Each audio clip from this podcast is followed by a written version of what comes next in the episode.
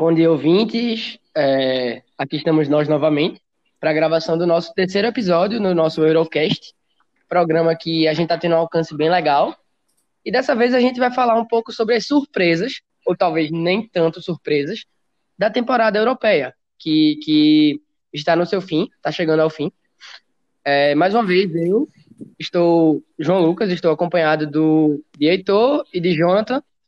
E dessa vez a gente está com um convidado novo, um convidado que sabe muito da La Liga, que vocês desse mundo do futebol devem, devem saber bem quem é, que é o Gera Lobo. Gera, quer falar alguma coisa, alguma mensagem de boas-vindas? Fala aí, João, Jonathan, Heitor também, todo mundo que está escutando. Não, só agradecer é, é, a sua teu convite, né? A gente que é parceiro aqui do, do Southampton, mas é, vamos bater esse papo legal. Vai ser legal falar sobre esses times, esses times menos badalados, né? Exato, exato. Começando então pela Premier League, é, a gente separou dois times para falar. E são times fora do, do Big Six, mas que por, por grande parte da temporada estão no top six da classificação.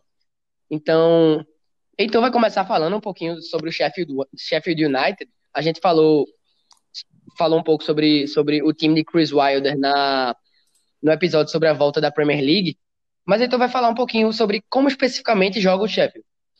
Então, João, pessoal, é inegável que o Sheffield é uma grata surpresa dessa Premier League, visto que é um time vindo da segunda divisão, com pouco investimento. O, time, é a, ba a base do time é do ano passado, é da Championship. Além de que a maioria dos reforços vieram de ligas inferiores, somente com exceções de Berg, que veio no meio da temporada do Genk, Musser, que veio do Bournemouth, e... É, Musser veio do Bournemouth. Só que o próprio também não jogava com tanta, tanta frequência lá. O time de Chris Wilder utiliza um 5-3-2, utilizando muito uma ligação, ligação direta, buscando centroavante.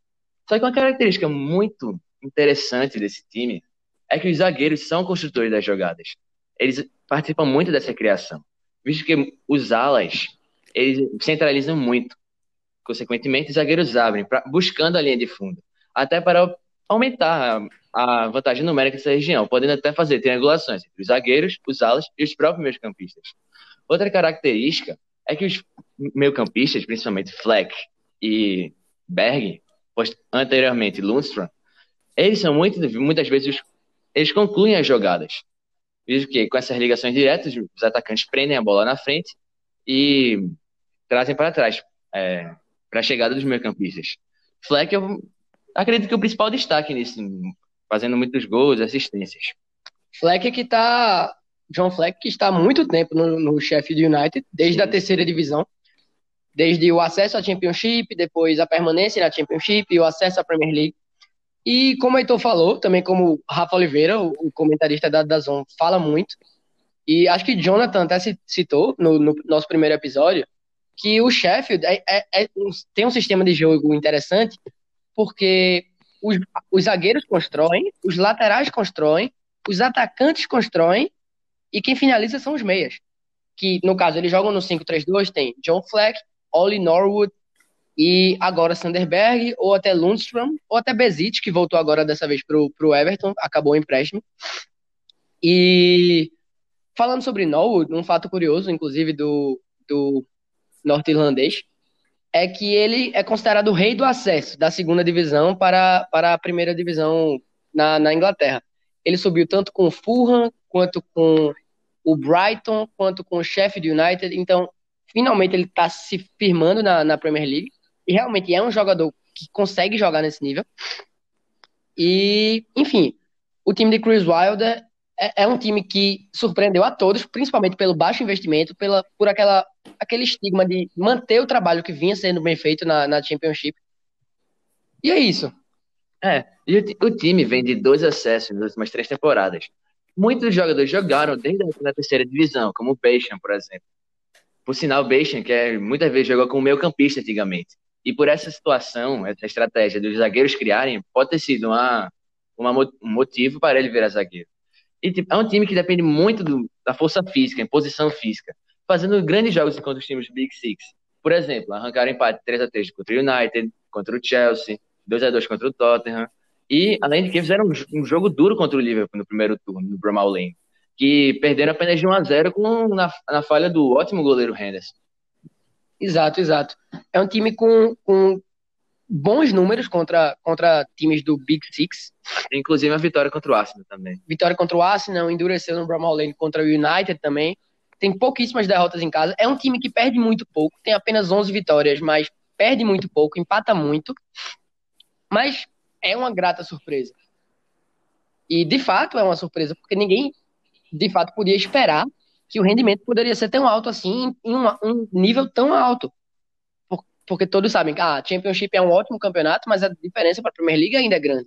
E não foi um time que se reforçou com jogadores com certa, com certa capacidade, com certo know-how na, na e, liga. E logo no início da, da Premier League, imaginava-se que o, o Sheffield não só brigaria para ser rebaixado, né, mas para ser lanterna. Exato. Então, isso é surpreendente ainda o que vem fazendo. O. Heitor citou a questão da força física. É importante pontuar que o Sheffield é um dos times que mais vence duelos no jogo aéreo. Ou seja, se defende muito bem, tem estatura para isso, né? tem vigor físico para isso. É importante pontuar isso também. É, é a segunda melhor defesa do campeonato, inclusive. É, também. São apenas 20 é. gols. E é bom lembrar isso. também que eles estão nessa briga pela Europa League, não só pela Premier League. Eles também estão vivos na Copa, na Copa da Inglaterra, onde nas quartas de final vão enfrentar o Arsenal em casa. Arsenal que está desesperado, né? Para, quem sabe, ganhar a FA Cup e não perder, não perder as vagas nas competições europeias, que, que não acontece desde 1995. Puxando agora um pouco para outro time, que talvez não seja nenhuma grande surpresa, que Nuno Espírito Santo vem fazendo um grande trabalho no Wolverhampton desde o ano passado. Eu vou pedir agora um pouquinho para Jonathan falar, falar sobre, sobre a equipe do Wolverhampton. Bom, João, é, como você falou, realmente não é uma grande surpresa mais, porque esse projeto do Wolverhampton ele já é de alguns anos, desde quando o investidor chinês assumiu o clube e tem toda aquela relação com o Jorge Mendes, que é um grande agente no futebol, e que foi ele que acabou facilitando a chegada de jogadores portugueses, né, como o Rui Patrício, o Rubem Neves, João Moutinho, o Jota, Pedro Neto, enfim, essa toda a legião portuguesa que se diz né, com, em relação Bruno. aos jogadores do, do, Over, do Overhampton. Oi? Bruno Jordão também veio da lá. Bruno Jordão, é, Podense, enfim, são diversos jogadores. E a campanha do Volvo, na temporada passada, ela já tinha sido histórica, porque 57, com 57 pontos, esse número de, de pontos ele foi o maior de um clube já, já recém-promovido à Premier League. Então, esse, acabou levando até a equipe à Liga Europa, né? Então, de certa forma, já foi histórico tudo que fez na temporada passada. Esse ano é o sexto colocado, mesma pontuação do United, ou seja, continua brigando por competições europeias, visto que ainda podemos ter uma grande diversidade entre essas posições, já que o City passa por um, um processo de talvez um banimento temporário da, da Champions League, enfim, isso pode ser modificado no decorrer da temporada. Na Liga Europa foi o segundo no seu e, e, foi classificado, né? Então está nas oitavas da, da própria Europa League, empatou com o Olympiacos no primeiro jogo e tem um próximo jogo que deve ser realizado em, no mês de agosto. Enfim, esse projeto ele é de longa data e vem gerando muitos frutos, né? E um ponto importante, como é que joga esse Wolves do, do Nuno Espírito Santo? É também um time que joga com três defensores, é algo que está sendo muito usual, né, corriqueiramente na Europa. Tem o apoio muito bom dos seus alas, no caso o Doherty e o Johnny Castro, que participam muito desse jogo. Claro que o Wolves, que, que o Wolves mudou muito o seu estilo de jogo em relação àquele praticado na segunda divisão. Já que na Championship tinha muito mais a bola, né? Até porque os, os seus adversários eram um pouco mais fracos e, e claramente, né, em relação à Premier League. E a partir disso, o Nuno Espírito Santo percebeu que ele não teria como controlar tanto o jogo como na Championship. Então ele passou a ter uma solidez defensiva muito grande. Ele tem à frente de seus defensores o Ruben Neves como aquele primeiro, e à frente tem o Moutinho e o De Donker. Então isso acaba facilitando muito essa, esse momento defensivo da equipe, da que fecha com oito, digamos assim, quando no caso fecha a linha de cinco, né, com os três à frente.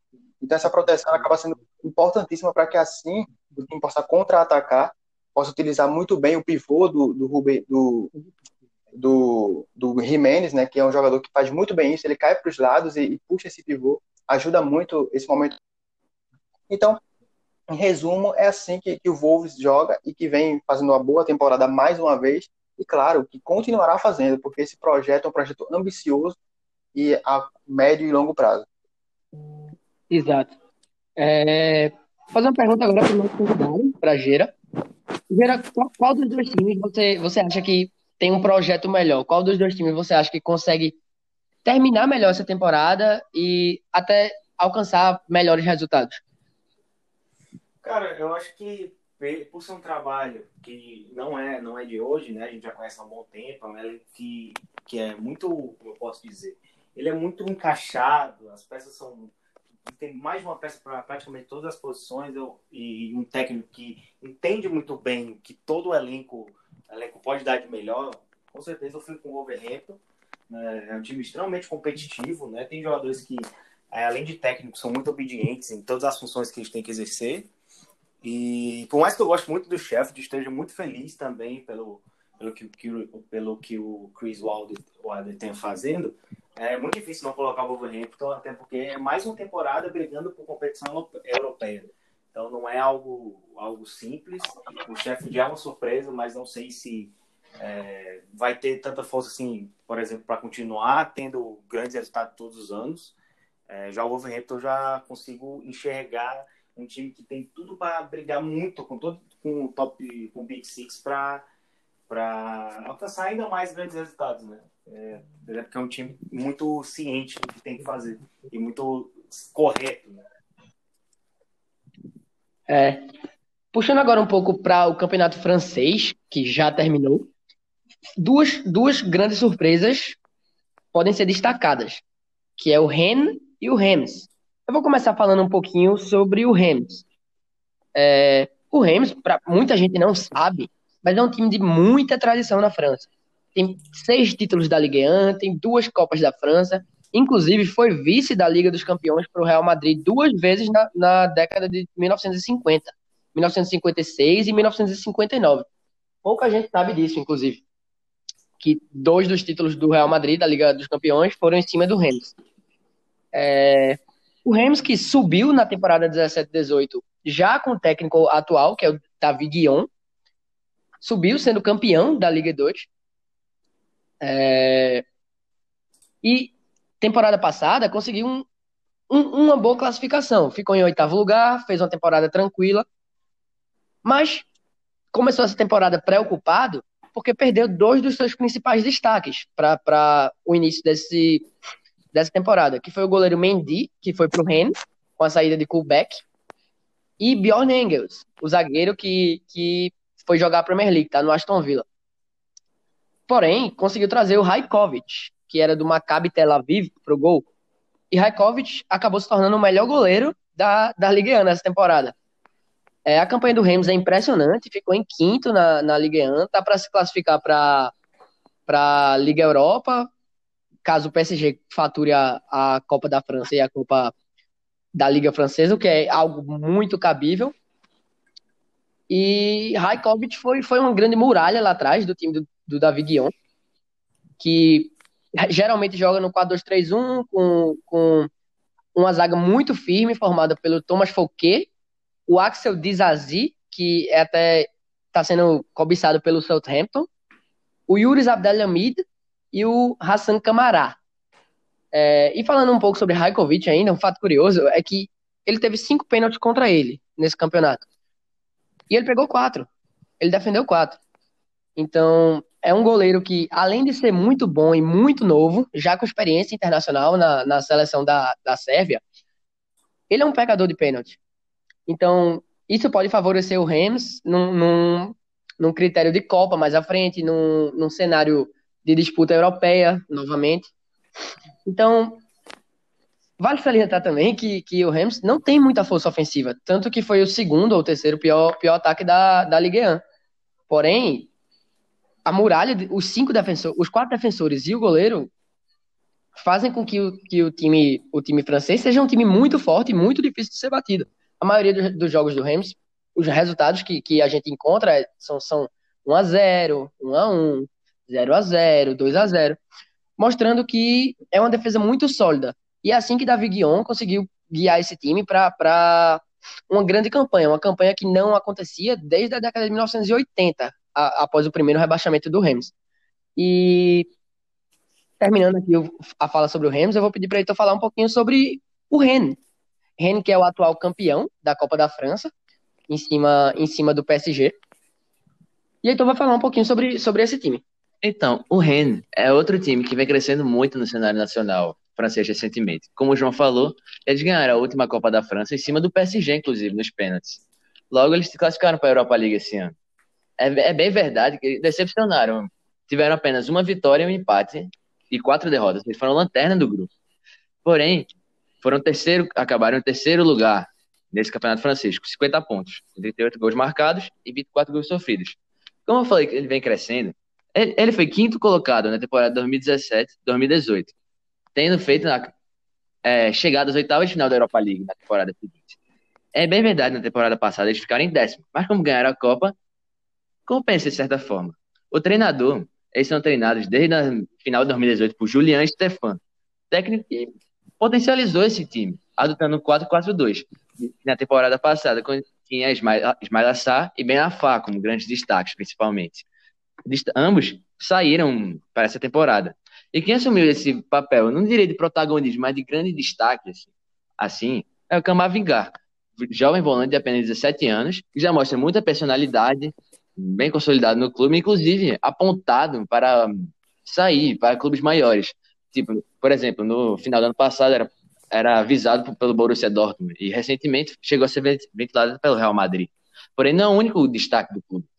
Por exemplo, nessa janela de janeiro, o Ren trouxe para fazer dupla, a dupla de volantes com o Camavinga o Enzo Zonzi, campeão do mundo, volante com passagens pelo Sevilha, pela Roma, pelo Stoke, e conta com outros destaques. Por exemplo, a dupla de ataque tem Mbaye Niang, passagem pelo Milan, dez, fazendo 10 gols nesse campeonato francês. As laterais também são bastante utilizadas. Tipo, os laterais são muito rápidos e fortes, como Mao Sa na esquerda e Amari Traoré na direita. Então, é um time que sempre, nessa temporada, por mais que tenha tido uma queda nessa reta final, sempre, manteve, sempre se manteve lá em cima. Lá em cima. Bastante, é bastante forte. Em teoria, tende a manter esse crescimento. E um fato curioso é que, logo agora, em fevereiro, o presidente do clube, é, Letang, ele foi demitido pelo mandatário. Visto que ele, por mais ter sido o presidente mais vitorioso recentemente pelo Rennes, Inclusive, desde que ele assumiu, se tornou presidente, o Reino, somadamente de todos os campeonatos, é o, é o quinto colocado da França. Porém, a, ele é um, chamado na França, ele é muito resultadista, demitindo muitos treinadores e tal. Então, na primeira oscilação, no caso, no período da Europa League, no ano passado, que o Rennes foi lanterna, é, o próprio Stefan reclamava que Letang ventilava nomes cogitava nomes para substituí-lo, o que gerou um atrito interno. Uma queda de braço que foi vencida por Stefan quando o mandatário do Rennes, o François-Henri Pinot, decidiu ficar do lado do treinador. Vale lembrar também que Ramari Traoré, o lateral direito, que é um grande destaque do Rennes nessa temporada, faz parte da, da boa geração de Mali. Mali tem o Marega, Mali que tem Genepo, do Southampton, Samaseku, Haidaha, é, Dumbiá do também, do Ren. Do Ren, do Ren. Isso. E, enfim, eu, um fato curioso é que, é que a cidade de, de Ren é uma cidade que respira o futebol. É, inclusive, um, um amigo meu fez um intercâmbio para lá recentemente. E ele estava lá na época da, da conquista da Copa da França. E ele disse que a festa, mesmo, mesmo com o jogo sendo em Paris, a festa na cidade foi um absurdo foram dois dias de festa o tempo todo, mesmo o jogo, o jogo sendo num sábado, festa até a segunda. Enfim, é bom, bom ver esses times com certa tradição voltando a crescer no, no cenário tanto francês quanto no cenário europeu. É... Agora a gente vai falar um pouco sobre os dois destaques e surpresas da, da La Liga, que são o Granada e o Getafe. Então, começando com Gera, eu queria pedir para ele falar um pouquinho sobre o Getafe, que talvez não seja nenhuma surpresa, até porque Bordalás vem há muito tempo fazendo um trabalho bom, desde, desde a La Liga 2. E, então, Gera, o que você tem a falar sobre o Getafe? Bom, é, João, é, o Getafe, como você disse, né, não, não é que chegue a ser uma grande surpresa para quem acompanha há um tempo já, desde que retornou da La Liga, né, La Liga 2, a Liga Adelante, no caso. É, sempre teve muitos bons resultados, o Bordalas sempre é, deixou sua, até hoje, né, sua filosofia é muito vista até, até lá, e o Getafe é, é legal porque é um dos times que menos que menos recebe, tem é, menos capital na, na La Liga, é, e mesmo assim consegue ser muito competitivo. Eles voltaram mais é, eles voltaram num rendimento bem abaixo, né, né, né nessa nesse retorno da pausa, normal para um time que joga de tanta intensidade e estava num, num momento muito bom de sequência de jogos antes da parada, mas não deixa de ser uma equipe altamente competitiva. É, joga no 4-4-2, sempre jogou no 4-4-2 não é uma equipe que faz contratações gigantescas. É, a gente até brinca, né? No Twitter, muito que são os coringas do, do Getafe, porque o Getafe gosta de comprar jogadores que fazem mais de uma posição. É meio que requisito básico para jogar no Getafe. Cocurella, que era um cara que se destacou muito no, no EIBA na temporada passada, veio, era lateral esquerdo, né? Mas no EIBA exercia a função de um, de um meia pela esquerda e continua exercendo essa função. Ele é muito importante. É um cara que dá muita profundidade, muito veloz, pressiona muito bem. Algo que o Getafe faz muito, que é pressionar. Caso não consiga, é, faz aquela transição para defender é, mais, é, atrasadas, né, no caso.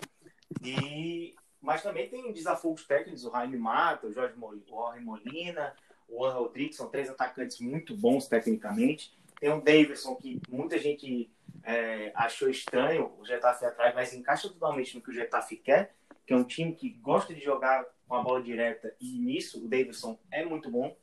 Né? É um time que usa muito físico. O Davidson encaixa nessa ideia. Tem dois meias centrais ali, que normalmente são o Arambari e o Maximovic, que se completam muito. O Arambari é um cara que sabe estar jogando, mas desarma muito bem, lê muito bem, tem uma leitura muito boa do jogo. O Maximovic sai um pouco mais, é, pisa mais na área, finaliza também é muito bom. É, e a defesa, que tem o Dienê, que já é, faz um tempo um dos grandes defensores do futebol espanhol, não sei como ainda não saiu, né? faz, faz mais uma temporada muito boa.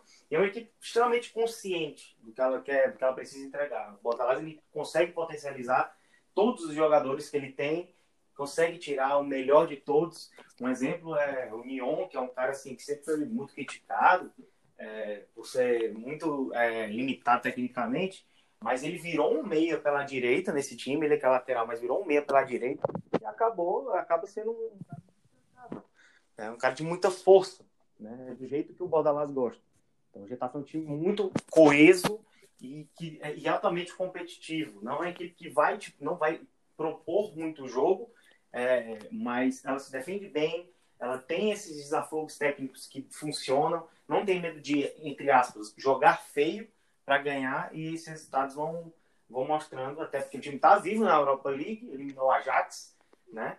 E, e ali está tá, tá garantindo de novo vaga europeia na, é, pela La Liga. Se não me engano, está na sexta colocação, sexta ou quinta colocação.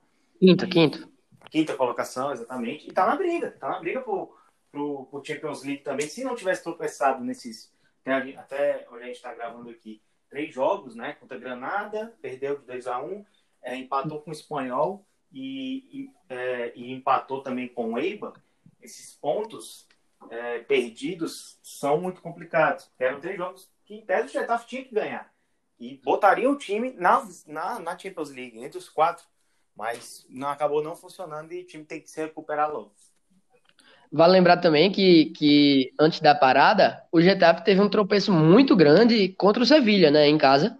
Um jogo que, se o Getafe, tirando, tir, é, tendo em consideração a pontuação de hoje, se o Getafe tivesse ganho, o Getafe estaria na, na, na zona de classificação para a Champions League com dois pontos à frente do Sevilha, que hoje é o quarto colocado. Então, são pontos perdidos que não voltam atrás e que podem podem fazer com que o Getafe acaba perdendo essa vaga na, tão sonhada na Champions League, né? É, agora falando de surpresa, de fato, a grande surpresa na, na temporada da La Liga é o Granada. Granada que já chegou no seu recorde de pontos, nunca tinha feito mais de 41 pontos na, na La Liga. E com empate com, com o Real Betis na, na rodada na, rodada de meio de semana, num 2 a 2 com gol de soldado no fim, atingiu seu recorde. E é, eu vou pedir também, de novo, para a Geira falar um pouquinho sobre, sobre o time de Diego Martinez, que, que vem mostrando um grande futebol essa temporada. É, principalmente com Carlos Fernandes lá na frente, um, um centroavante, mas que também joga um pouco no recuado, altamente técnico, que vem trazendo vem trazendo e gerando bons resultados para a equipe do Granada. Então, vou pedir de novo para a Geira falar um pouquinho, especialista, nosso especialista em La Liga, falar um pouquinho sobre, sobre a equipe de, de, do Granada. É, o, o Granada ele também ele, ele é uma surpresa. É, é, no início do campeonato eu mesmo achava que o Granada ia ficar naquela briga ali para não cair, mas tendo na, na, cabeça que o trabalho do Diego Martins é muito bom, foi muito bom na, na segunda divisão também. Né? Ele que foram os dois times que subiram direto, o, o Granada e o Osasuna, o Osasuna sendo campeão, mas é, o, esse é um equipe que se comporta meio que de forma parecida com o Getafe. Só que não abusa de, desses coringas que eu disse, né? É um time que tem as posições mais definidas, até tecnicamente gosta mais de rodar a bola mais do que o Getafe. É, tem uma dupla de ataque muito boa que se completa muito, que é o Carlos Fernandes faz a temporada excelente e pertence ao Sevilha. E foi até é, engraçado falar, mas ele foi até sondado ali pelo Flamengo recentemente. E, mas ele, o soldado ali, se completa muito bem. O soldado é um, é um jogador inteligente, é um jogador experiente, ele sabe jogar na liga. É, e isso tem, e isso tem ajudado muito o Carlos Fernandes né, nessa questão. Além disso, é, essas linhas de. A primeira linha de quatro, né? Tem um, como destaque, como destaques, né, no caso, o Davi Mastes, é, que, se eu não me engano, ainda pertence ao Udinese, é, que faz uma temporada excelente sim, também. Sim. Tecnicamente, talvez seja o melhor jogador do time, jogando até mais aberto ali pela direita, às vezes pela esquerda. ele foi comprado pelo Granada no início da temporada. 3 milhões ah, e meio. Ah, então foi uma excelente contratação. É um cara que realmente vem, vem é, demonstrando um futebol muito bom desde o início do campeonato. E também tem o Angel, Angel Herrera, que é, é um volante que pertence ao Manchester City. Muito provavelmente não vai ficar no City, né? Ele eu sei que está emprestado, mas é um dos grandes caras que desarmam na liga, é o terceiro com mais, mais desarme, se eu não me engano. É, mas também sabe estar jogando, tem um bom chute de fora da área e, e, e, vem também entregando muito mais do que se esperava, né? E algo que é destacável nesse time do Granada é que como ele sabe usar muito bem os dois laterais, o Neva pela esquerda e principalmente o Vitor Dias é, pela direita, tanto que é um dos caras que tem mais assistência entre defensores na, na La Liga e além, além de ter um sistema defensivo que tudo bem, ultimamente tem sofrido um pouco mais, mas não é, não é ruim, é até sólido, com o Rui Silva no gol, o Germa na defesa, com o Domingos Duarte. Ou seja, é um time muito competitivo também, que venceu o Barcelona já na temporada, venceu o Getafe. Não são. É, é, tudo bem, os dois em casa, mas é, é muito difícil né, jogar no Los Carenes, que é o estádio do Granada. Mas o trabalho do Diego Martins é, é espetacular pelo material humano que ele tem. Ele, assim como o Bordalás, ele consegue tirar muito bem do time. É uma equipe que não joga tanto assim no jogo direto, gosta de botar a bola no chão, gosta de achar triangulações, associações, com o Carlos Fernandes descendo um pouco mais para auxiliar, às vezes como segundo atacante. É, é um time que tem ideia do que ele pode fazer. Não tenta sair, não tenta fazer coisas como uma saída mais curta, né, pelo chão. Não tem medo de dar chutão também. Gosta das, aplica a ligação direta, mas é um time muito versátil. Tipo, você, você pode até não gostar de ver, mas ele sabe aplicar o que ele precisa. Então, o Granada tá, se eu não me engano, tá na décima colocação e, Isso. e fazendo um trabalho assim espetacular, como, como, o João disse, já já chegou no recorde de pontos e, e vai demonstrando futebol bom, né? Não só não só nesse retorno, mas no campeonato inteiro o Granada até no início do campeonato estava brigando ali em cima nas primeiras colocações, mas é normal. Uma equipe que é, é limitada em termos de elenco não aguenta brigar com o Real Madrid, Barcelona, Atlético. O Alavés fez isso na temporada passada também, não, a gente sabe que não aguenta, mas acabou criando uma gordurinha legal para o time e ele está demonstrando esse bom futebol merecidíssimo e, e que talvez, dependendo dos próximos resultados, por, por estar uma briga muito, muito é, legal, ele pode arranjar uma vaguinha até na Europa League, dependendo é, dos outros resultados também. Acho que até o décimo colocado, que é ele, é, a briga pela Europa League está bem legal. Seria espetacular para um clube assim conquistar uma vaga numa competição europeia. Vale lembrar também que, que o Granada chegou a ser líder, né? No, no início do campeonato, algo que surpreendeu a todos. E é normal essa oscilação. E outro ponto positivo do, do Granada é que tem um contra-ataque muito forte. Com, tanto com o Aziz quanto o Iangel já, já roubam as bolas, potencializando tanto o Maquis quanto o Fed ou então o Antônio Puertas. É, e contra o Betis, a gente pôde ver muito isso no gol do, do Carlos Fernandes, no primeiro gol do jogo. Golaço. Que foi num contra-ataque que pegou a defesa do Betis completamente aberta. Completamente aberta. Então o time, o time de Diego Martinez sabe potencializar é, esses buracos, digamos é, assim. Eu, é, eu gosto de, de comparar o que o Granada é muito com o, o Fortaleza do Rogério Senni, porque é um time assim, ele, ele gosta da bola, mas dependendo da, do jogo, dependendo de como está o jogo, contra quem é o jogo, ele se adapta às, às, ao que o jogo entrega. Exato. Ele não tem medo, ele não tem medo de contra-atacar, de, de ficar, de ser mais ativo, de esperar mais para sair no contra-ataque, assim como ele gosta de trocar passe, circular a bola. Isso depende muito do jogo. Contra o Mallorca da vida, o Granada vai ter mais a bola, ele vai buscar mais uma, né, os desmarques, uma triangulação aqui, uma tabela, ele vai buscar mais isso, mas contra um, sei lá, um Sevilha da vida, talvez ele espere mais para sair no contra-ataque e eu gosto de fazer essa comparação, é um time que se adapta muito bem ao que o jogo propõe. Exato. E falando até de Fortaleza, eu lembrei do jogo de falando dessa adaptação, lembrei do jogo do Náutico e Fortaleza. Para quem não sabe, eu, eu sou torcedor do Náutico. E Náutico e Fortaleza, o Náutico precisando da vitória na Copa do Nordeste, agora no último jogo antes da pausa, não deu a bola para Fortaleza. E Fortaleza é um time que joga com a bola, mas soube se adaptar e fez três gols em contra-ataque. Então, o Náutico até atacou mais que o Fortaleza nesse jogo, mas levou três gols merecidos pelo Fortaleza num, contra-ataque. Então, a equipe de Rogério Senna soube se adaptar. É, voltando, voltando agora para o âmbito do futebol europeu, eu vou falar um pouco sobre a Bundesliga, que falta uma rodada para o seu término, e a gente separou dois times como, como grandes surpresas. A gente já falou no podcast anterior sobre o Gladbach e o Leverkusen, então dessa vez a gente focou no Wolfsburg e no União Berlim, que surpreendeu a todos. É, então, começando por Jonathan, eu ia pedir para ele falar. Jonathan, não, não, Heitor. Eu pedi para ele falar um pouco sobre, sobre o Wolfsburg. é, é. Então, o Wolfsburg, não dá para dizer de certa forma que é uma grande, uma grande surpresa assim, porque nos últimos campeonatos, assim, desde a época de De Bruyne, por exemplo, um pouco tempo atrás, já, já figura essa parte mais alta, elevada da, tab da tabela, visando competições europeias. E agora, nessa temporada, eles trouxeram Oliver Glasner, treinador que fazia um ótimo trabalho no Lask da Áustria, adotando, variando um 4-2-3-1 para um 4-4-2. Quando jogando no 4-2-3-1, as atenções do ataque era voltado para Weghorst, atacante holandês de grande destaque, de ótima temporada, 16 gols e 3 assistências. Quando joga no 4-4-2, é, Ginksek é seu parceiro de ataque. Porém, é bom, é importante destacar também a, a, presença de Maximilian Arnold no meio de campo, porque ele, ele controla o meio do Wolfsburg, dito ritmo. Ele tem, inclusive, quatro, é, oito assistências e quatro gols. É o homem da bola parada do time.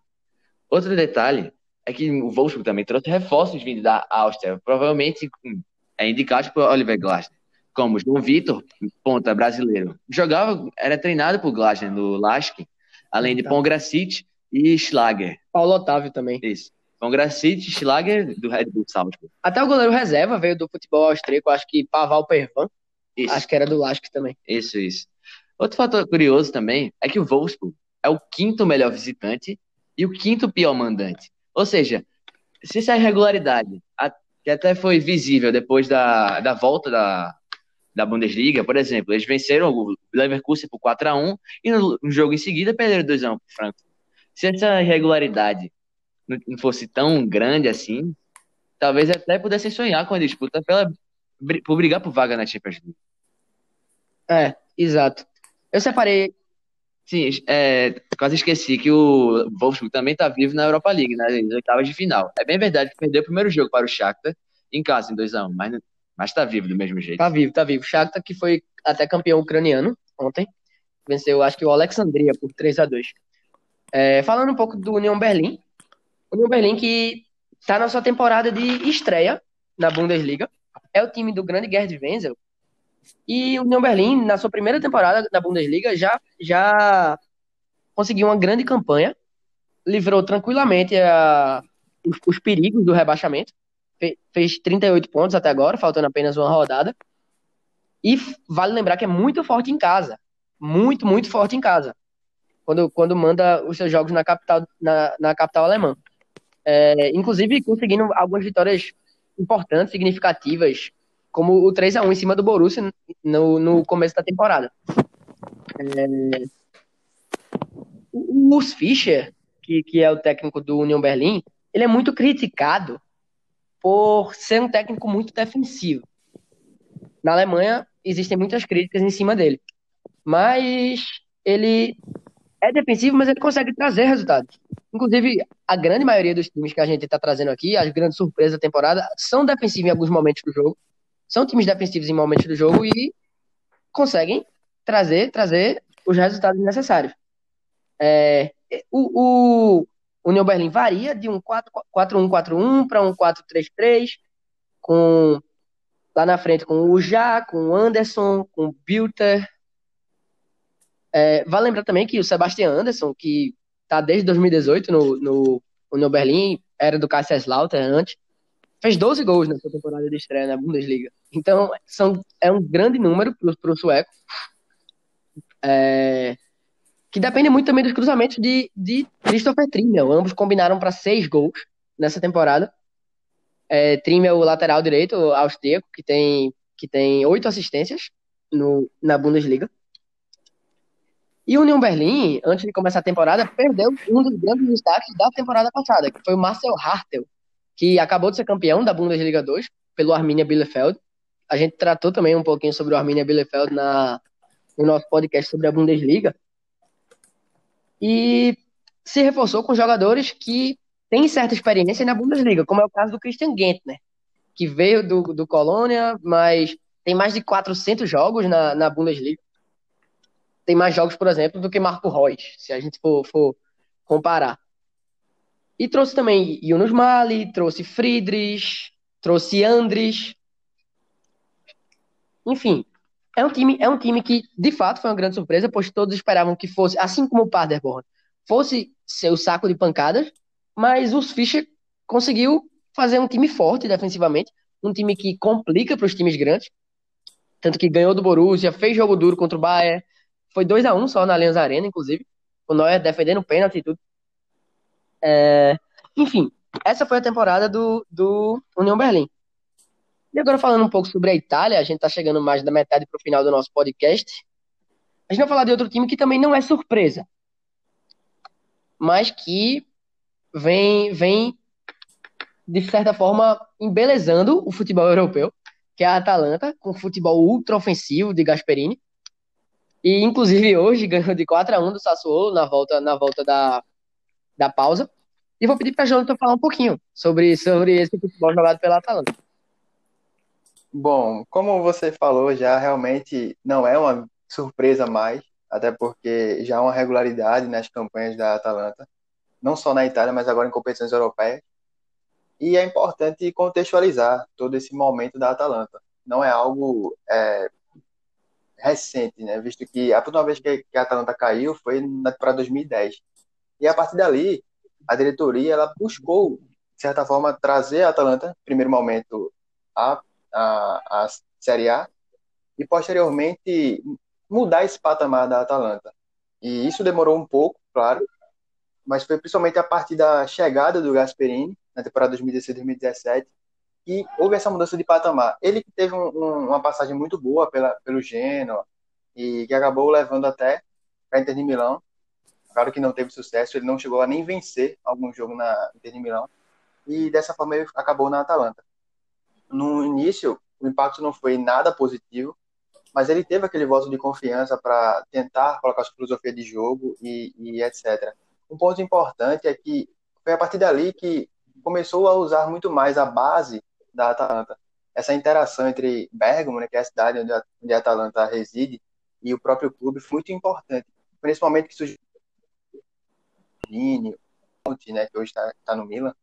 Então, foi muito importante essa interação, a da base, né, que profissional, e também com o Gasperini, houve uma mudança de patamar de certos jogadores, como é o caso do Papo Gomes, o Elitite, jogadores que todos nós sabemos que tinham um certo talento e, e, e etc., mas que foram potencializados através do Gasperini. E como o João falou, realmente é uma equipe ultra ofensiva. Com o jogo de hoje, são 74 gols em 26 jogos.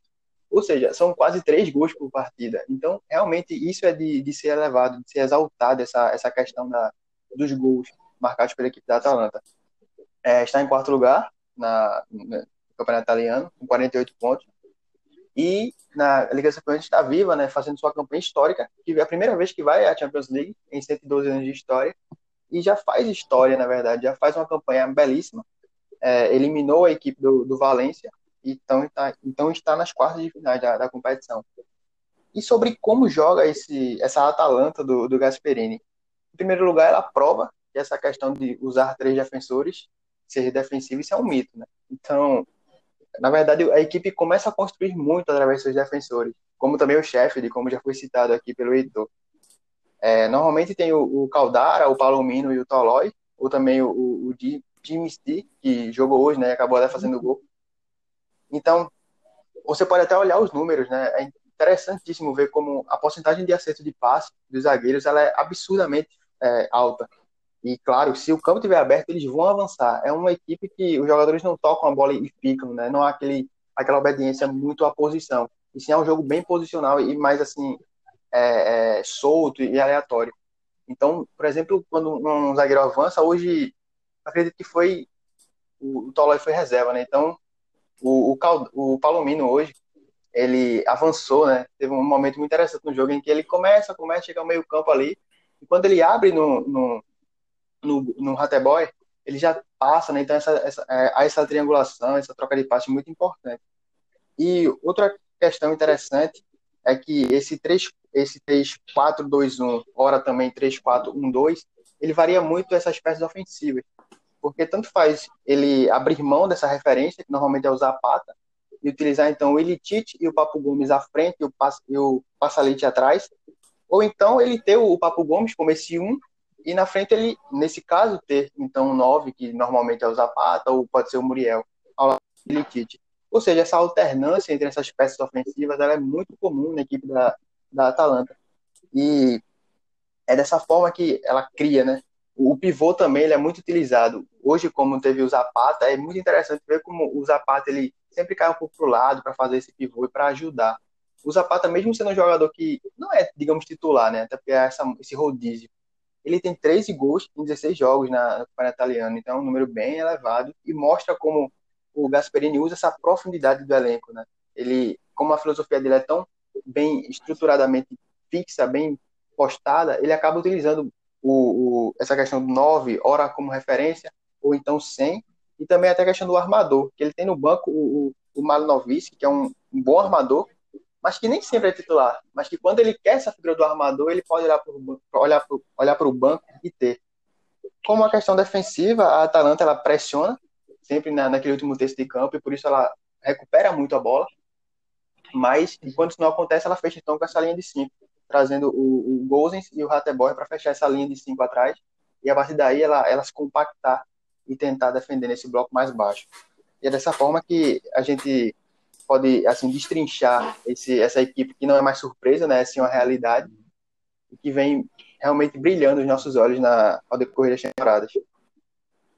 Vale lembrar também que, que a Atalanta foi o primeiro time na história da Champions League a passar de fase tendo perdido os três primeiros jogos. A Atalanta perdeu para o Dinamo Zagreb, perdeu para o Shakhtar, perdeu para o City, mas conseguiu fazer sete pontos no, no retorno e classificar em segundo lugar. Exato. É, a Atalanta também vai lembrar essa temporada que em três situações, em cima do Lecce, em cima do Torino, em cima da, da Udinese, creio eu, fez sete gols em um jogo só. Então, é um futebol super ultra ofensivo, absurdamente. E também tem cinco também, tem jogos de 5 a 1 5 a 0 é. Milan. É uma máquina de fazer gols. Parma, Parma. também, Parma. Isso.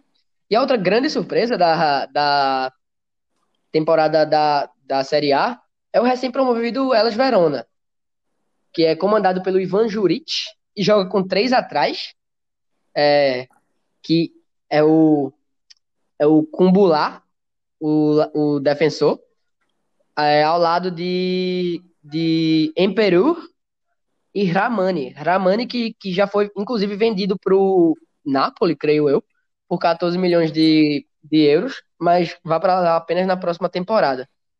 É, é um time que usa muito os pontas, principalmente o Sofiane Rabat, que é irmão daquele famoso Rabat, ex-Watford.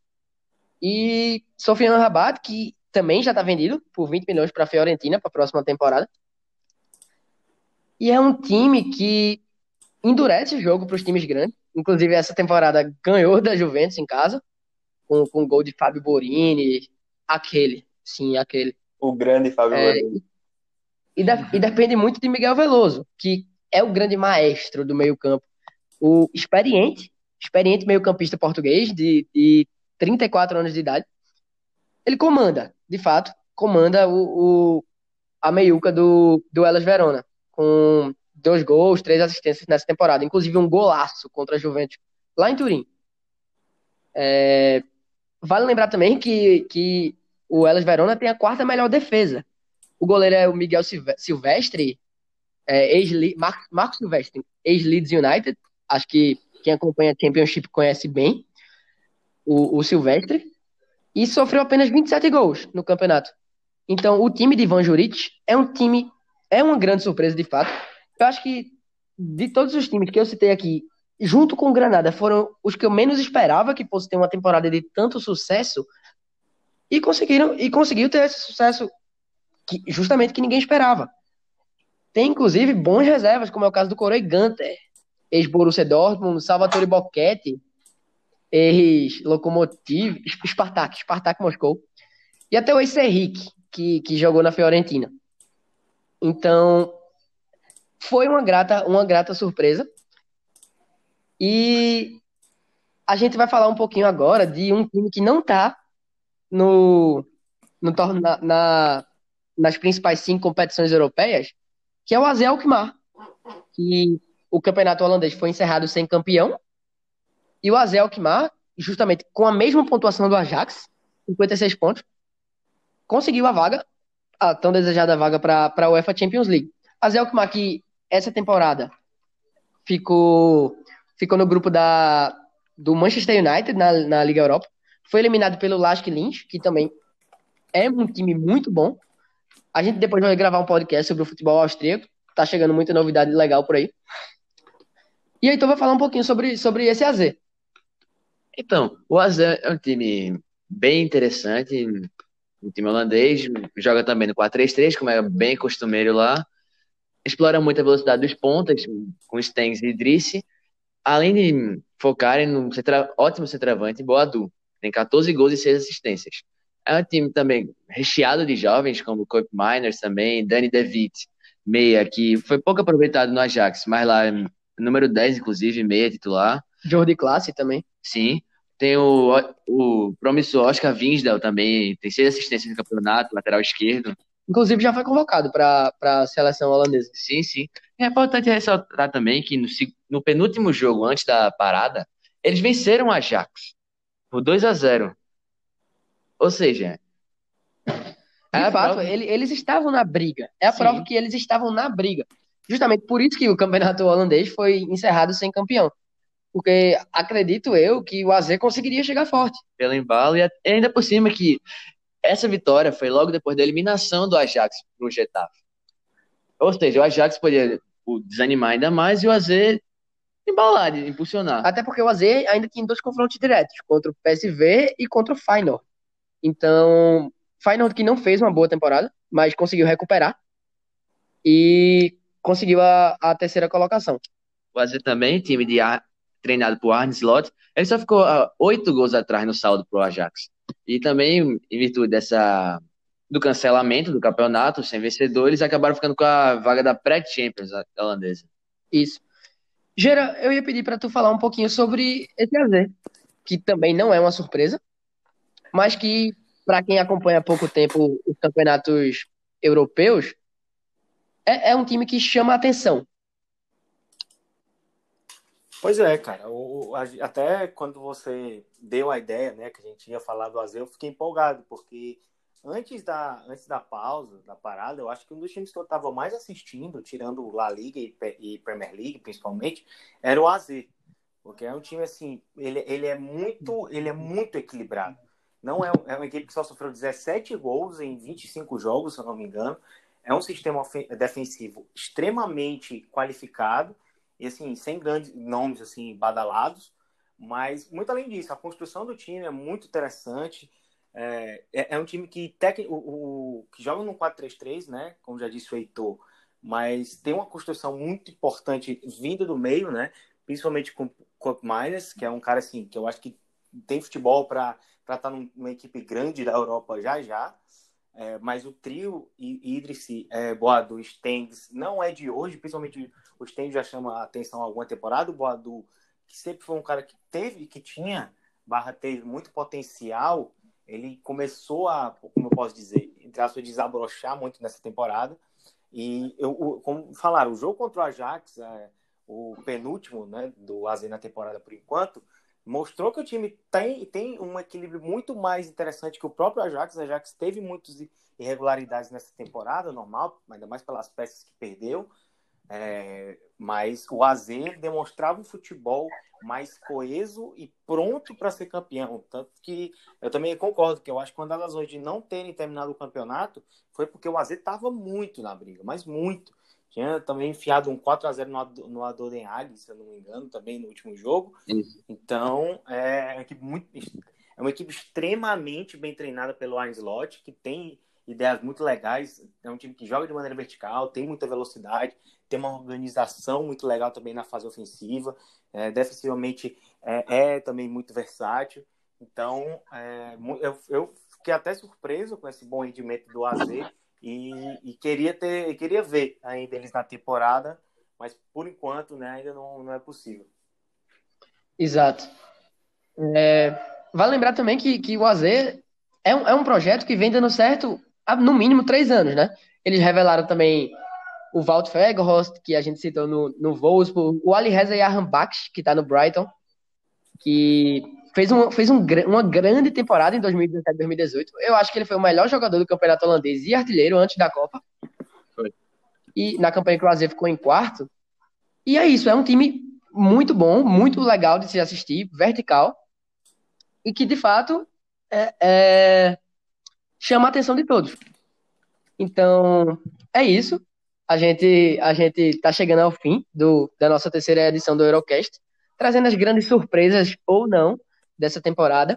Se você chegou até aqui, muito obrigado por essa audiência. A gente, repito, a gente está tendo muitos bons resultados e a gente está de fato muito feliz com isso. E agradecer também, em nome de Heitor e Jonathan, a presença de Gera. Gera contribuiu muito com, com esse podcast, que está sendo disponibilizado aí nas na, em cada plataforma digital diferente. E, Gera, muito obrigado. Quer, quer mandar algum recado para alguém, falar alguma coisa antes de sair?